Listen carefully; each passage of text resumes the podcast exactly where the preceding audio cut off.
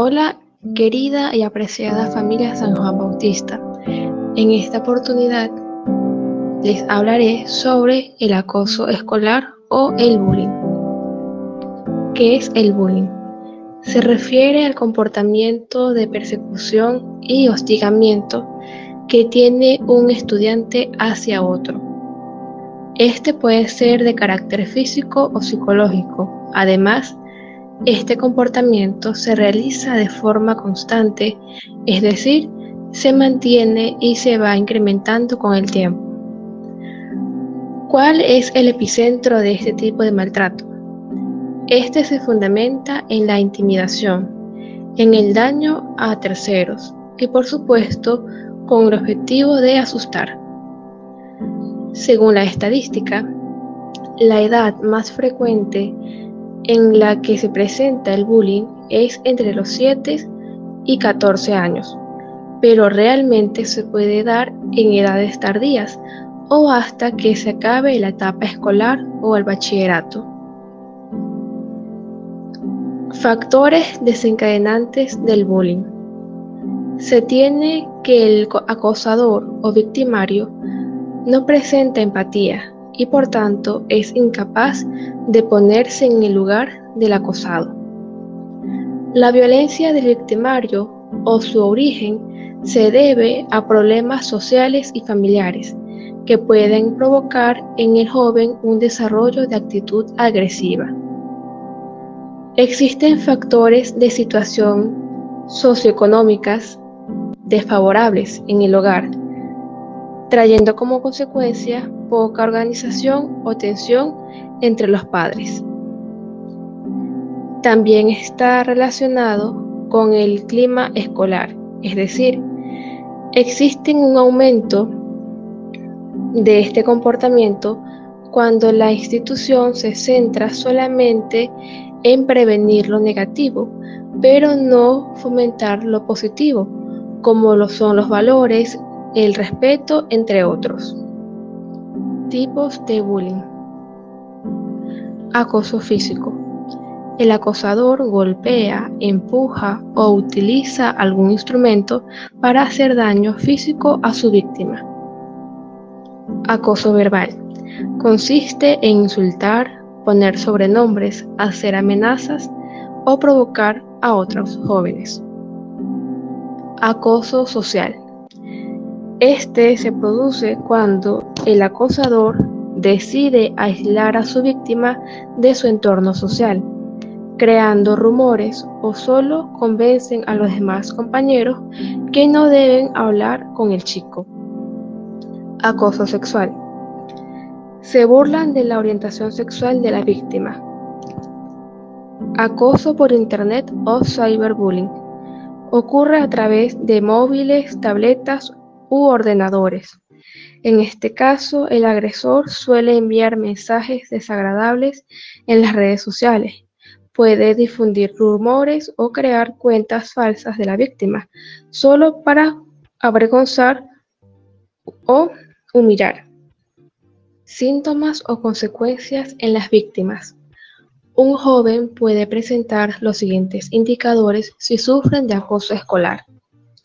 Depresión, ansiedad, irritabilidad, falta de apetito, dificultad para dormir, pesadillas o insomnio, aislamiento social, apatía e introversión, no querer ir a la escuela, colegio o liceo, sentimientos de culpa, conductas de huida y evitación, ideas e intentos de suicidio. ¿Cómo detectarlo? Muchas veces resulta complicado debido a que el joven oculta siempre esas situaciones con su entorno familiar, ni tampoco piden ayuda por el miedo de no ser atendidos o piensan que serán juzgados e incomprendidos. También no lo cuentan porque los padres en su mayoría piensan que solo son cosas sin interés y que solo el joven está exagerando la situación. ¿Quiénes son más propensos? Jóvenes obesos o muy delgados, que presentan alguna discapacidad neuronal o motora, que utilizan lentes o aparatos dentales, por su posición económica y por su orientación sexual. ¿Qué debo hacer como padre o representante en estos casos? Hablar sobre acoso escolar. Es importante que desde pequeños a los niños se le hable sobre el acoso escolar y sobre cómo deben actuar en caso de ser víctimas o testigos. Trabajar con los niños sus conductas agresivas. Cuando se observan una conducta agresiva, esta no se puede dejar por desapercibida. Por lo tanto, es importante trabajar y acabar con estos comportamientos violentos desde la primera ocasión en las que aparecen. Promover la confianza en casa. Este punto es clave, ya que es importante que los hijos confíen en sus padres, ya que de esta forma estarán más abiertos a contar su situación y otros aspectos de su vida. Enseñar a los niños a tratar a la gente con amabilidad. Es importante fomentar en la vida del joven lo que es el respeto, la amabilidad y la empatía. Alentar a los niños a que denuncien el bullying. Se debe enseñar a los niños que si son víctimas o testigos de un caso de acoso escolar, es importante que se lo cuenten a alguien, Puede ser un familiar, un profesor o personas de confianza. Mantener una buena comunicación con la institución. Cuando la comunicación entre padres y los profesores es fluida, es más sencillo actuar de manera coordinada en contra del acoso escolar. El bullying ya no solo se queda en las escuelas. Ahora con el cyberbullying, su hijo puede estar sufriendo de acoso no solo en la escuela, sino también en todo su ámbito vital. Por ejemplo, su hogar. Tratamiento.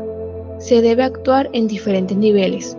La intervención se debe realizar en las primeras etapas. Actuar sobre los estudiantes implicados. Acabar con el muro de silencio promover desde el principio el respeto a la diversidad. Consecuencias en las víctimas. Se tiene fracaso escolar, niveles altos de ansiedad, fobia a ir a clases, cambios en su personalidad, personas inseguras y sin autoestima, desarrollan síntomas de histeria o depresión, creer que no son competentes en lo social y en lo académico, y en casos extremos en suicidio o intentos de él mismo. Y hasta aquí nuestro primer podcast de nuestra familia San Juan Bautista. Muchísimas gracias.